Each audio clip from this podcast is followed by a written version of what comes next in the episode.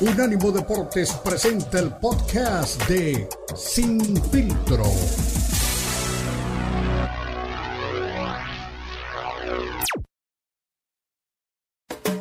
Unánimo Deportes presenta Sin Filtro. El más capacitado cuerpo de periodistas nos traen lo último del béisbol, el boxeo, la NBA, la NFL, la MMA y mucho más.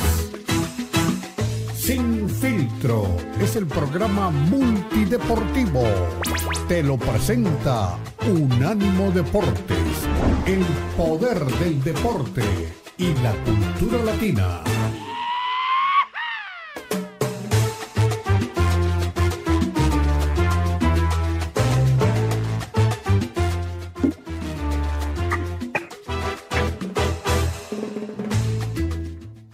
Bienvenidos, bienvenidos. Aquí estamos en Sin Filtro Mundialista a través de Unánimo Deportes. Los saluda con mucho gusto Beto Pérez Landa, está Israel de esa también aquí conectado con nosotros para platicar de lo que está pasando en este Qatar 2022. La verdad es que pues estamos a nada de que se nos acabe de la Copa del Mundo. Hoy tenemos partido, la selección de Marruecos. La selección de Marruecos choca contra Francia, uno de los equipos que sentimentalmente es favorito de mucha gente. La verdad es que no juega tan bien al fútbol como Francia y como Argentina, pero está invitado a la ronda de semifinales y seguro estoy que le va a competir el día de hoy a la selección de Francia que parte como favorito. Eso en el día de hoy. Ayer la selección de Argentina consiguió lo que todo mundo estaba esperando, una actuación contundente. Le ganan 3 por 0 a la selección de Croacia y Luka Modric y compañía no pudieron hacer mucho. 3-0 categórico. Lionel Messi otra vez de penal aparece en la Copa del Mundo y Julián Álvarez con doblete al 39 y al 69, un futbolista que se ha ganado la oportunidad y la confianza del Manchester City. Y hay un dato maravilloso, dándote la bienvenida, Israel. Julián Álvarez es el jugador más joven en anotar en unas semifinales de Copa del Mundo. Tiene 22 años y empata a Pelé, que lo hizo en 1958. Pues ahí está, Argentina, pues a pesar de la polémica en el primer penal, que para muchos es, para otros no, pues le pasó por encima Croacia. Israel, ¿te decepcionó el equipo de Luka Modric o Argentina fue amplio dominador del partido? Bienvenido. ¿Qué tal, mi estimado Beto? Pues es difícil hablar de lo que hubiera sido si no se marcaba ese penal, ¿no? A partir de allí, Croacia se desdibuja. Evidentemente que en los ánimos cuenta esa sensación de que te marquen un penalti que no es Argentina con cuatro penaltis en este certamen, uno de los mundiales, pues yo creo que más bonitos, ¿no? A pesar, ya lo hemos dicho varias veces, a pesar de todas las polémicas extra fútbol, eh, hemos visto partidos muy espectaculares, con muchos goles, con muchas emociones y sobre todo la alegría de ver rostros nuevos llegando a instancias más lejanas. Una Croacia que, pues por carácter no faltó, pero yo creo que sí, en cuestión de fútbol hizo, hizo falta pues más variantes, ¿no? Vimos por muchos tramos del partido Argentina haciendo su partido después de que vas ganando 2 a 0. ¿Para qué desgastarte teniendo la pelota? ¿Para qué desgastarte corriendo? ¿Para qué abrirle los espacios a jugadores como Modric, como Perisic? Se, tácticamente me pareció una Argentina impecable y habíamos mencionado antes, Beto, que mm, no nos parecía una de las versiones más fuertes de Argentina. Yo creo que han tenido equipos más fuertes eh, futbolísticamente, en individualidades, pero poco a poco hemos visto que conforme pasa el Mundial, se van fortaleciendo, van jugando cada vez mejor y esto creo que es característico de Argentina, que varias veces se ha metido que sin repechaje, que ha perdido el primer partido pero conforme el torneo avanza, se van consolidando y van mejorando. Eso es algo que hay que reconocer la Argentina. Por otro lado, bueno, qué pena, ¿no? Hay muchos periodistas, eh, estaba hablando con un representante que me decía, pues, ¿de qué, qué comentas, Israel? Ya sabemos que le van a regalar el Mundial a Messi, pues son cosas de las que no podemos hablar, sin embargo, pues sí, muchas quejas del arbitraje, no podemos hablar porque no tenemos pruebas, pero otra vez un Mundial con mucha polémica en los arbitrajes, con todo y con todo y todo, pues eh, eso deja, deja mucho que desear y pues mal sabor en, en el público y en aficionados. Sí, de acuerdo. Es que fíjate que me he reunido también con, con, aficionados argentinos y me decían, el gran rival lo vamos a ver en semifinales. Y es que ellos estaban esperando a la selección de Brasil en, en esta instancia. Pero sí, eh, yo sé que normalmente la FIFA al anfitrión le ayuda de alguna manera, ¿no? Para poder este, tener un camino eh, accesible y llegar a la, a la, instancia final. Obviamente no, no fue el caso de Qatar, que se nos fue con las manos vacías y por la puerta de atrás, pero a ver, Argentina eh, perdió con Arabia Saudita, ¿no? Ese, ese rival eh, nos dio la sorpresa, nadie esperaba este resultado, le gana 2-1. Después le pega 2 por 0 a México. Digo, nos guste o no, no fuimos rival para, para el albiceleste. Argentina le pega 2 por 0 a Polonia que pues si México no fue rival, pues Polonia menos, ¿no? Que con poquito pudo avanzar a la siguiente ronda y rápido me lo despacharon. Después juega contra Australia en octavos de final y les gana dos por uno. Países Bajos ya es un rival de otra categoría, pero tampoco es una de las selecciones top, pero sí un, un partido más complicado que se va hasta la ronda de penales después del empate dos por dos con aquel gol de táctica fija en el último minuto. Y Croacia, donde ellos esperaban a Brasil, pues eh, yo, yo, este mundial ha sido sui generis, Israel. Eh, no pensábamos que Croacia le fuera a competir a Brasil y lo hace y los deja fuera. Yo tampoco pensé que fuera tan clara la ventaja y la contundencia. El penal, no sé tú cómo lo viste, hay eh, Felipe Ramorrizo, árbitro mexicano, mundialista, dice que no hay penal.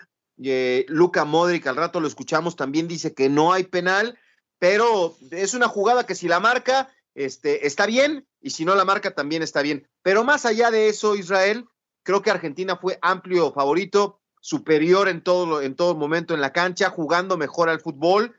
Y, y, lamentablemente, pues no sé si le pasó factura a lo físico a la selección de Croacia, pero no, no, no estuvo a la altura de lo que esperábamos en una, en una serie de semifinales contra Argentina. Para mí, eh, Croacia muere por, por causas naturales, digamos, por culpa propia. Y hablando de las críticas que ha habido contra el arbitraje, que sí, que ante Portugal estuvo muy mal, que ante Brasil, la misma Argentina se quejaba, ahora ya no están diciendo nada, pero bueno, es natural. Pero pues son, son cuestiones que tú como entrenador tienes que tener en tu presupuesto. Ya sabes que a las elecciones que más venden, las que más público llevan, eh, normalmente los árbitros los van a favorecer un poco y uno tiene que hacer su partido de cualquier forma y creo que, bueno, han sido, han sido afectados todos. Yo hablo de que, de que deja mucho que desear el arbitraje, que sigue habiendo pues polémicas a pesar del VAR, pero en otros certámenes veíamos siempre que afectaban a los equipos, entre comillas, vamos a decir, pequeños, y terminaban siempre selecciones como Francia, Alemania, etcétera, Brasil, Argentina, pues con, con, decisiones arbitrales que los apoyaban. Acá hemos visto que Marruecos, Japón, la misma Croacia, no se vieron afectados por el arbitraje. Entonces, bueno, más allá de meternos en esta polémica, que pues es algo que sí hay que seguir comentando, creo que Argentina está allí por méritos propios. Primero, porque pasa como, como líder de su grupo, un grupo que pues no debería de haber sido tan sencillo, ¿no? Polonia y México deberían en el papel haberle complicado mucho más a Argentina. Argentina no jugó bien estos partidos, pero le alcanzó ante dos selecciones que proponen muy poco fútbol, que tienen muy poco gol y pues a esta situación de hablar de que el fútbol bonito, que la posesión, etcétera, Argentina tiene lo que se necesita para ser campeón y es contundencia y además se están defendiendo bastante bien.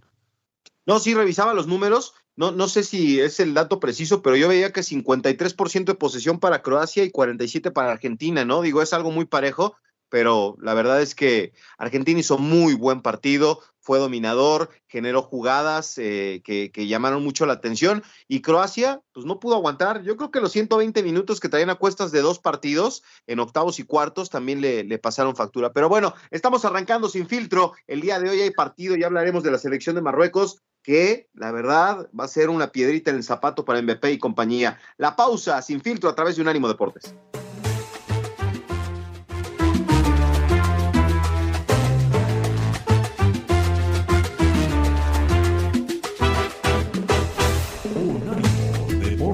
Radio. Búscanos en Twitter, Unánimo Deportes.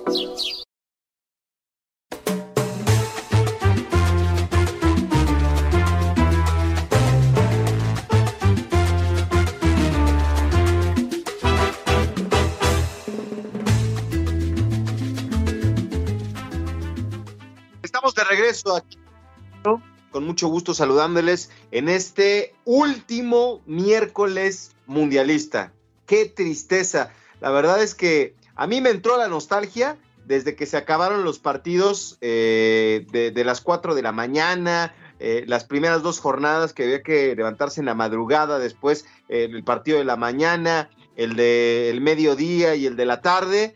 Y fueron dos semanas de, de las primeras dos jornadas y después, chin, ya eliminación este, ya para, para definir quién avanzaba a la siguiente fase, pues partidos a la misma hora, ¿no? De, de, los rivales del mismo grupo. Y así, después de 17 días, llegaron los octavos de final, este, digo, los cuartos de final, porque todavía los octavos fueron así, seguiditos. Después de 17 días, hubo un receso de, de, dos días para que vinieran los, los cuartos de final y ahora pasaron días para que otra vez tuviéramos las semifinales. Vamos a esperar el sábado el partido por el tercer lugar y el día domingo la gran final donde ya está Argentina instalado. Se suma Manuel Atié, que es este el único argentino nacido en la Ciudad de México. ¿Cómo estás, este Manu? Me imagino que contentísimo con esta Argentina.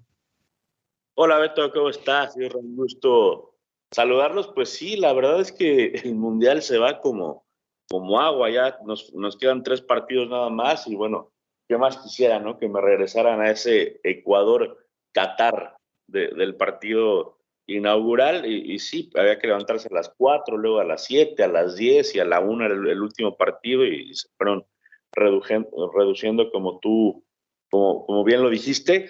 Eh, con respecto a la selección argentina, demostrando el talento, ¿no, Beto? Eh, lo que es Messi, lo que es Julián Álvarez, eh, Enzo Fernández, el talento argentino, ¿viste? Oye, ¿qué te parece, Israel? Este es a Buenos Aires, se robó una vez unos rines y ya se sintió argentino. Pero, no sé, ¿te parece también que esta Argentina leía y me, llamaba la atención? Ya, que se acabe el Mundial, nos ahorramos tres partidos y en la Copa Argentina. Yo veo a mucha gente que está pensando eso, entre ellos creo que Manuel Atié, pero a mí, o sea, me cuesta trabajo creer que vamos a decir que ya tienen la Copa del Mundo cuando del otro lado seguramente vamos a tener a Francia y a Kylian Mbappé. Sí, bueno, y ha habido, te decía, no te comentaba al inicio del bloque, mucha gente que dice que está mañado el Mundial y que lo que quieren es regalárselo a Messi para que se despida y que la gente pueda hablar y decir que está a la altura de, de Maradona. Bueno, pues son, son chismes, son cosas que se dicen, bueno, eh, nada más lo comentamos, lo dejamos ahí en el aire, pero como quiera que sea, y lo decía antes, ¿no? Esta Argentina que comienza mal, que ha comenzado mal varios mundiales, que se ha metido mal a varios mundiales, es un equipo que conforme va avanzando etapas, se va consolidando y se va haciendo más fuerte. Esto es característico de, de las argentinas que, que han logrado títulos en ocasiones anteriores, bueno, se encontraron con, con Alemania que lo sacó, luego en, el en la final de Brasil no pudieron ganar con Alemania, pero bueno, ahora sí se ve como un equipo fuerte y hablábamos de, de Messi, ¿no? Y de pronto hay también en redes gente que dice, ya ven, para todos los que dicen que Messi no se echa el equipo a los hombros y que es un pecho frío, ahí tienen.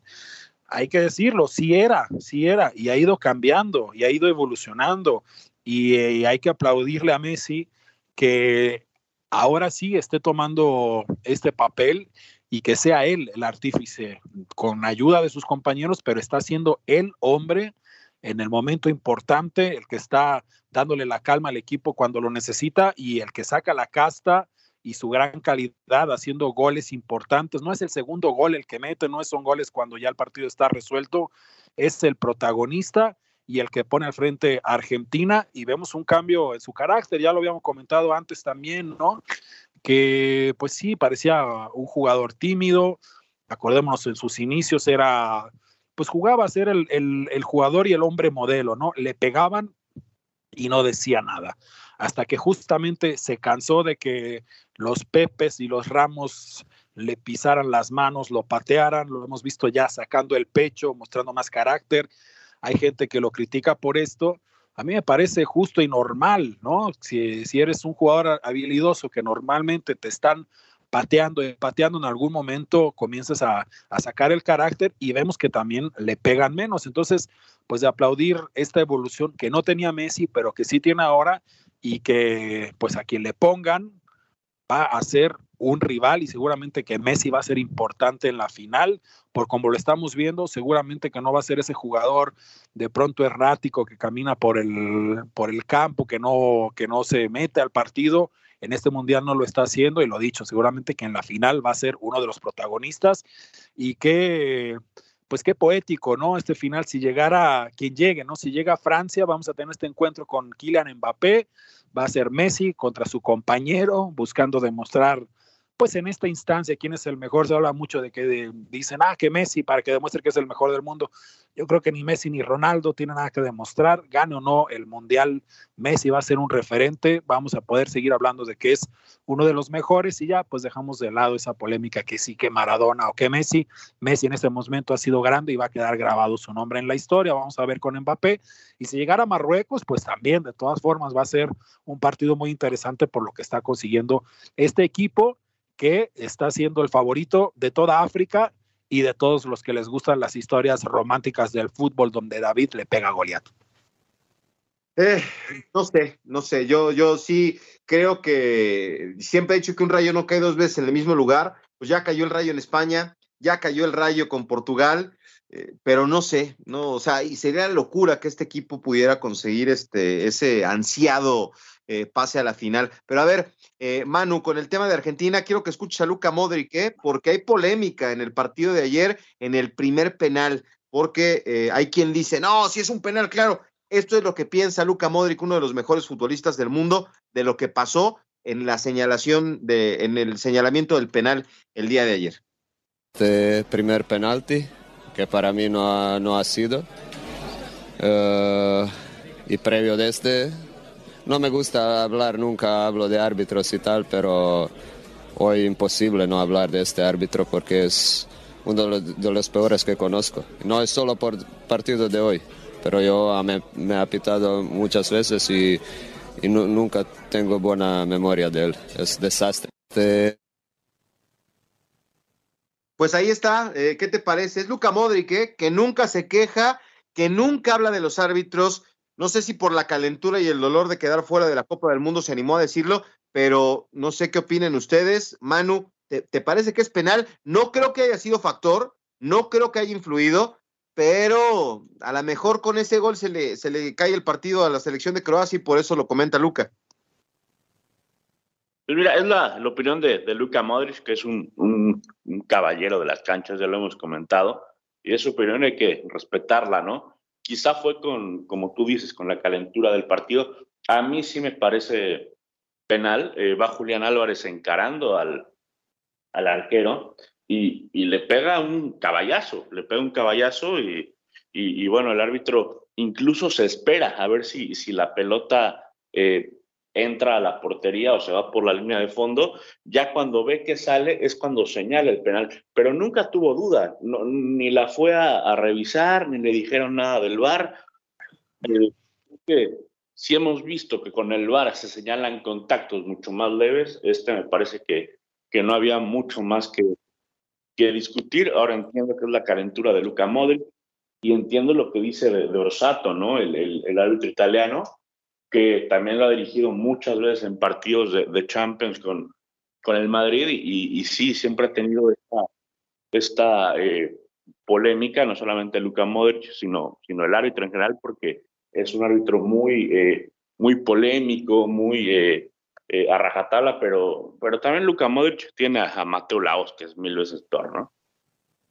Sí, claro, ha sido complicado. ¿Tú cómo la viste, Israel? ¿Te parece? Yo creo que es de esas jugadas que si la marca está bien y si no la marca también está bien. ¿Tú cómo la viste? No, para mí no es penal. Para mí el jugador de Argentina va y se estrella con el arquero que no se puede quitar. Pero pues ya de ahí de decir que, que lo está haciendo a propósito para favorecer a Argentina meterse en una polémica en la que pues no tiene sentido hacerlo porque no tenemos ninguna pruebas. Entonces, eh, por ahí, pues, según yo, sí condiciona el partido, porque Croacia plantea un encuentro para que no le anoten gol, sabe que va a tener menos gol que Argentina, y de ahí pues se, desdibuja el esquema, lo que no es un pretexto, porque tú debes de contar, ya lo hablábamos de, del entrenador de España, ¿no? de Luis Enrique, que te meten un gol y se te cae el esquema, tienes que buscar otras formas.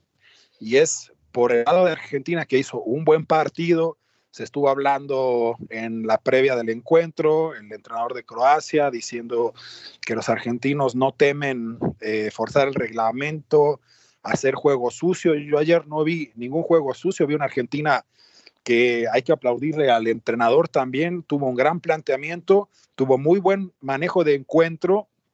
Muchas veces te puedes ir, y le pasó a Argentina eh, al frente del marcador, y luego te remontan. Y en este encuentro supieron hacer muy bien las cosas, pero creo que Croacia tiene bastante culpa mueren por, por su propia responsabilidad, porque no mostraron esas variantes de las que estamos hablando. No generaron peligro, no hubo una situación en la que el arquero de verdad tuviera que esforzarse. Ah, una Croacia que, pues vemos mucho que en el fútbol moderno, este recurso de tirar desde fuera del área parece desaparecido y no se entiende, ¿no? Que no hubieran tratado de, de buscar más disparos a puerta, tratando de ver si de pronto alguna entra o algún rebote que pudieran aprovechar e incomodar al arquero, porque yo lo comentaba también, digo, obviamente no en otras instancias muy distintas, pero jugando de forma amateur, cuando yo estaba bajo los tres palos, los partidos en los que te tiraban poco, tú estabas lleno de confianza. Cuando te empiezan a tirar y a tirar y a tirar, te pones más atento, pero también eso te va generando inseguridades y eso es lo que, lo que hacía falta, ¿no? Que, que incomodaran más a un tipo que estuvo bastante tranquilo. Mira, yo lo, lo que creo, y, lo habíamos comentado, ¿no? A, Croacia no le, no le espantaba, ¿no? No le espantaba ni Brasil, ni Argentina, ni penales, nada. Creo que mata a Croacia, creo que sí influye el penal, pero yo me imaginaría que, que, el técnico lo tenía más o menos estado. Entonces pudiera abajo en el marcador. Lo que yo creo que sí lo mata es el segundo gol. Cuando les hacen el, el 2 a 0, el gol de Álvarez, cuatro o cinco minutos después, ahí sí creo que quedó noqueado el equipo croata. Sí, sí. Ya lo vamos a platicar después de la tenemos que ir del corte. Estamos aquí en Sin Filtro Mundialista a través de Unánimo Deportes.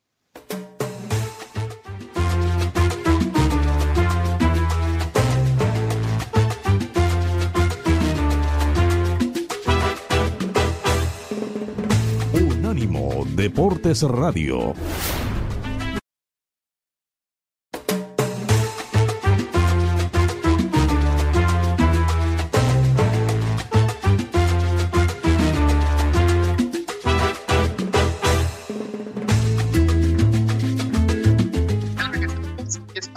Sin Filtro Israel de Manuel Atié, Beto eh, el señor Atié es de los fervientes alentadores de la selección de Argentina para la próxima final el, día domingo. Y pues la resistencia la hace este, su servidor. Y creo que Israel, ¿tú estás con Francia, Israel, o estás con Argentina para, bueno, con, con Francia o con Marruecos o con Argentina? Pues mira, a mí más que nada me gustaría que, que, gane el que tenga los mayores méritos y seguramente que sería refrescante ver a Marruecos campeón, ver una selección nueva y no solo para el propio país africano, sino que para el resto de equipos que todavía no han logrado levantar una presencia importante en un mundial, sería un ejemplo y sería también un argumento, ya lo es, ya lo es, pase lo que pase hoy, para hablar con federaciones y decirles, mira, si Marruecos puede, por, con menos recursos que México, porque sin duda la Liga Mexicana es superior, sin duda hay mucho mayor dinero metido en el fútbol mexicano, pero hemos visto, hablando por ejemplo de Croacia, que no importa el tamaño del país, hablemos de Dinamarca, que ha hecho cosas interesantes, Holanda, lo importante y tampoco digamos que es eh, necesariamente el dinero, porque en México hay mucho dinero metido en el fútbol. La gente de pronto piensa a México que fuera un país eh, pobre, pues somos la tercera, doceava economía del mundo. Hay una repartición terriblemente injusta de la riqueza, pero recursos infinitamente mayores a los que tienen otros países los hubiera. Lo que pasa es que no se ha organizado bien el fútbol y en Marruecos sí lo han hecho. Es el país que más naturalizados llevó a este mundial pero pues con un atenuante, ¿no? No son naturalizados que venían de otro país, nada contra Funes Mori, ni ninguno de los jugadores contra Jiménez, ninguno de los jugadores que hayan nacido en otro país. Yo creo que cuando tú quieres un país y quieres ser de ese país, tienes todo el derecho de sentirte que eres de allí y de defender los colores de, de la selección en donde sientas que está tu corazón. Lo que ocurre con Marruecos es que naturalizan a varios jugadores de padre o madre marroquí que a lo mejor de pequeños se criaron en otro país o que nacieron ya en otro país, pero que siguen pues teniendo una referencia directa hacia Marruecos, ¿no? Es pero pues lo han hecho muy bien, el entrenador ha hecho partidos muy, muy interesantes y pues había esta polémica ayer, ¿no? Entre la Volpe y Lilini diciendo por el encuentro Cruz Azul eh, contra Necaxa, decía Lilini, bueno, tú tienes que jugar con lo que tienes, no le podemos pedir a Marruecos que trate de tener el balón, que sea el equipo dominante, que porque pues ahí empiezas a abrir espacios. Hablemos de esta Grecia que conquista justamente ante Portugal, que estaba jugando muy bonito, muy espectacular. No voy a decir bien, porque jugar bien significa ganar, pero estaban jugando muy espectacular y, Grecia a puro 1 a 0 en una jugada fortuita, eh, con trabajo, mucho trabajo de, de, pelota parada, se llevan ese, esa Eurocopa que no han podido repetir, pues acá estamos viendo que Marruecos, lo decía su propio entrenador, dicen que es una casualidad, pero ya le ganamos a equipos importantes, ya no se puede hablar de casualidad. De cualquier forma, bueno, del otro lado está Francia y va a ser yo creo que el partido más complicado también por las instancias en las que se encuentran no va a ser no va a ser lo mismo que contra España, aunque hay similitudes, hay mucho marroquí que eh, vive en Francia, es España y Francia donde más marroquíes emigran, eh, una pues historia geopolítica, una historia entre estas dos naciones en donde pues en Marruecos se habla francés, hubo ocupación francesa, entonces ahí hay cuestiones extra fútbol que también pueden motivar y que vimos constantemente en los rostros de los futbolistas marroquíes ese hambre de demostrar que su país tiene con qué. Yo creo que ese es un factor, ¿eh, Manu? El tema de que tengan hambre. Eh, tienen el ojo de tigre, como en la película de Rocky, ¿te acuerdas? Eh, tienen muchas ganas de trascender, muchas ganas de ganar, de, convertirse en históricos y de llegar a una Copa del Mundo. Digo, si ya estar en este momento es algo histórico, pues que llegaran a la final de la Copa del Mundo sería increíble, pero yo no creo eh, que, Francia eh, deje escapar, o sea, es el campeón del mundo y pensar en un bicampeonato sería extraordinario. Ahora, ayer en redes sociales se, armaba un, una, una, polémica interesante, este Manu, porque se compartió una imagen del técnico de, Marruecos, eh, Regragiu, eh, no sé si es la, pronunciación correcta del señor, hace poco estuvo en un, en un seminario virtual que impartió Mikel Arteta después de la final de la FA Cup eh, contra el Manchester City, y ahí vemos a mucha gente que quiere aprender, pero ahí está el técnico de Marruecos. No sé si otros técnicos del mundo tengan la humildad de meterse a una charla de Mikel Arteta, ¿eh? pero ahí se aprende. No, claro que se vale, ¿no? Claro que es válido y no importa el puesto que tengas ni, la edad que tengas, eh, el aprendizaje nunca, nunca está de más, nunca se termina de aprender en esta vida ni en cualquier ámbito eh, profesional o personal. Eh, me parece muy bien si entró a ese seminario a, escuchar los conceptos de, Arteta, sus estrategias, su, forma de, de, ver el fútbol, está, está Perfecto. Ahora, el tema de la semifinal, yo creo que el punto de Marruecos debe ser eh, pensar que, que tiene todo para ganar y nada que perder. si pierde, me parece que es absolutamente normal. Nadie les va a decir nada. Al contrario, se van a ir aplaudidos eh, de Qatar, se van a ir eh, y en su país, bueno, los tendrán que recibir como, como héroes nacionales. Y, y si llegan a ganar, bueno, sería ¿no? ante, el, ante el campeón del mundo.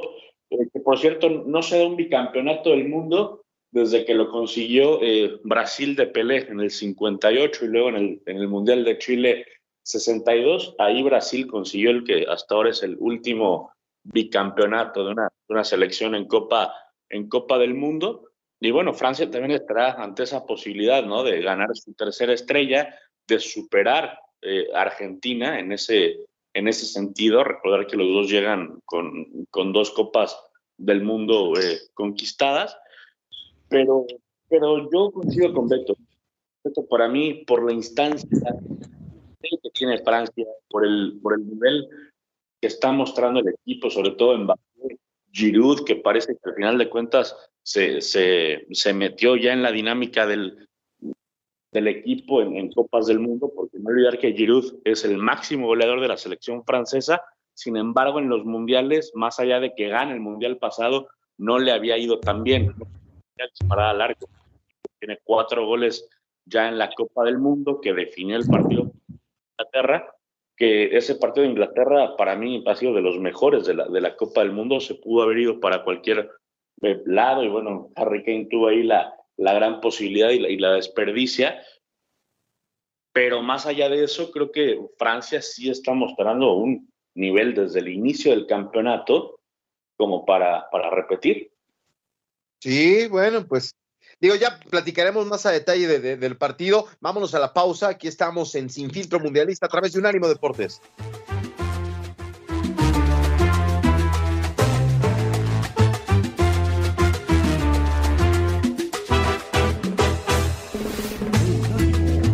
Radio.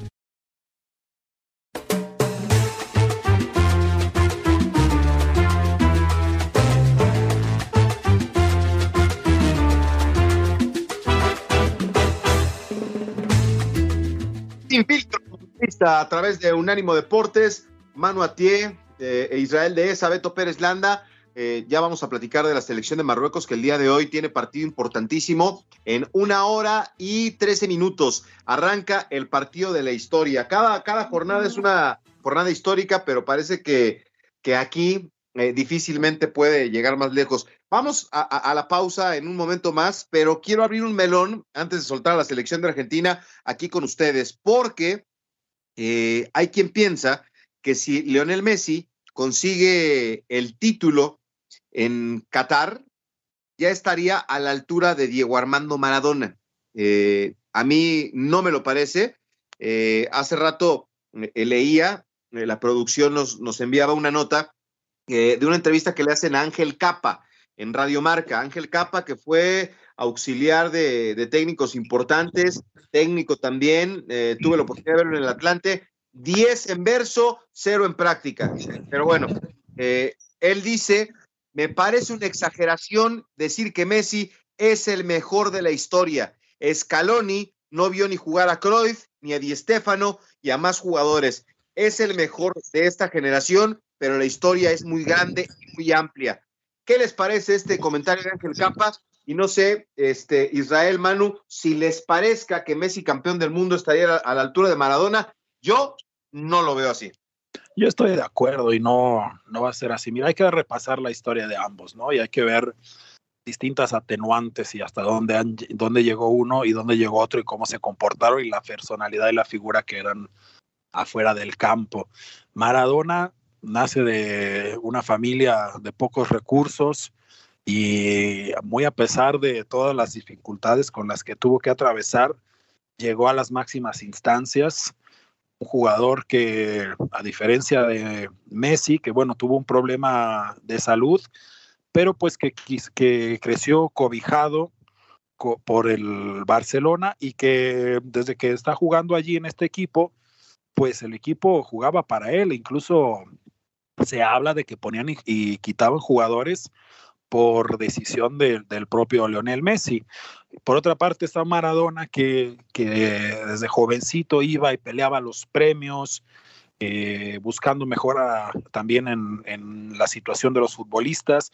Hemos hablado con Darío Tobachán, que nos acompaña también en, Debate Libero, que decía siempre que todas las situaciones, todas las circunstancias difíciles que vivió Maradona tenían que ver por este intento que hizo de generar pues asociaciones de futbolistas y, de mejorar las situaciones de los jugadores. Entonces, por esta cuestión del carácter que tiene, ya Maradona está en otro lugar al que Messi nunca va a alcanzar a estar. Y en lo futbolístico, pues igual por el carácter, lo que hizo Maradona echándose siempre el equipo a los hombros, me parece superior. Ahora, este Messi en este mundial lo está haciendo, estamos hablando mucho de Marruecos y de Francia, pero el que llegue para mí, el que llegue va a, llegar a enfrentar al favorito con un Leonel Messi que se transformó en este mundial y que sí es un líder y que además de contar con esas grandes capacidades que tiene que no podemos negar que lo pone entre los mejores del mundo, pues eh, va a ser peligrosísimo porque viene con una mentalidad muy fuerte y con, esa hambre de la que estamos hablando de ser campeón del mundo pero no va a llegar, en mi opinión, a ser como Maradona. A ver, Manu. Eh, yo, yo discrepo del buen eh, Israel. Tengo una opinión distinta porque para mí no, no tiene nada malo crecer cobijado, que fue la circunstancia que, que le tocó y también, también, hay que aprovecharla. Y creo que es lo que ha hecho eh, Messi. además que, bueno, Messi en el fútbol europeo ha tenido una carga mucho más prolífera que la de que la de Maradona, que en el Barcelona no, no, figuró como se esperaba, más allá de que, claro, lo, lo fracturan, tiene una hepatitis que, que, no le ayuda, pero él se va de, de, Barcelona corrido por el presidente en el Napoli. Ahí, es, ahí sí es donde explota el, el, gran Diego Armando Maradona, que no era el Napoli de ahora, que es un equipo poderoso, por lo menos dentro del fútbol italiano. El Napoli era un equipo con muy pocos recursos, recae ahí Maradona y ahí sí es donde explota eh, gran Diego, ¿no? los campeones de Italia, campeones de la UEFA, y ahí sí creo que, radica el gran mérito de, de Diego. los mundiales, a ver, era muy joven, ¿no? el plan lo, lleva justamente con Ángel de auxiliar, lo, lleva a su primer mundial. No se ve expulsado con, con Brasil ahí sí, me parece que, explota y, y, creo que hasta la fecha es la acción individual en la historia, es Maradona en el, en el 86. Eh,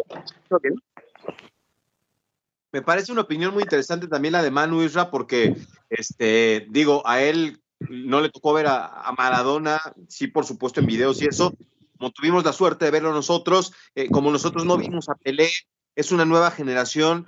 Yo creo que cada futbolista en su época fue extraordinario, cada futbolista dominó el espacio que le tocó, digo, lo de Pelé, eh, ganando copas del mundo, retirándose con la copa en la mano, eh, Maradona en su momento, eh, pero no sé, siempre las comparaciones son odiosas, pero yo no sé si Messi, fuera de, de, un equipo como Barcelona, que tú lo sabes perfecto, ¿no? Llegar a Nápoles y ser campeón con un equipo eh, pobre, mal visto, que no tenía tanto respaldo de, de, de, la parte opuesta a la, a la deslumbrante Italia y, ganar todo lo que ganó. Yo siempre he dicho, es como si llegara un jugador al Querétaro en México y ganara Libertadores y ganara todo, ¿no? Eh, yo creo que eso es, eso también es muy importante, aunque sí su carrera fue más corta. Es que Maradona es incluso todo un fenómeno social como, y, no lo es Messi. Como llega, Maradona llega, como bien mencionas, al sur de Italia, ningún equipo, aparte de los del norte y más precisamente, aparte del Milan, del Inter y de la Juventus, habían hecho nada. Y gracias a Maradona, el sur, no solo, no solo Nápoles, gracias a Maradona, todo el sur comienza a tener una confianza, comienza a pensar que, que tienen valía, comienzan a, sentir que pueden tener confianza, comienzan a figurar como protagonistas y comienzan a luchar contra un racismo fortísimo que existe en Italia de parte de la gente que vive en el norte hacia los del sur, que se habla de que con apodos ahí como que los llaman terrone, o sea, porque tienen las manos manchadas de tierra, eh, los hablan de que son ladrones, de que son flojos, y Maradona consigue con el Napoli cambiar esta identidad y darle un orgullo a una ciudad que pues en su momento era muy importante, pero con el paso del tiempo pues ha, sido muy golpeada pues por cuestiones de, de, corrupción y la mafia, bueno, la trangueta, etcétera. eh, la camorra, perdón, la drangueta es de otro lugar, pero la camorra más precisamente, y este, entonces pues por ahí esa, ese, ese alcance que tiene Maradona no lo va a tener nunca Messi. Ahora, hablando de las cuestiones de Messi, y ahí no podemos discutir nada, ¿qué hubiera sido de Maradona si no lo sacan en, un pleno mundial por una sustancia que ahora es legal y de formas pues que dejan muchas dudas diciendo, bueno, lo querían afectar por esta situación, pero lo que no podemos discutir, y eso es, eso es cierto, es que Messi... Este fue el podcast de Sin Filtro, una producción de Unánimo Deportes.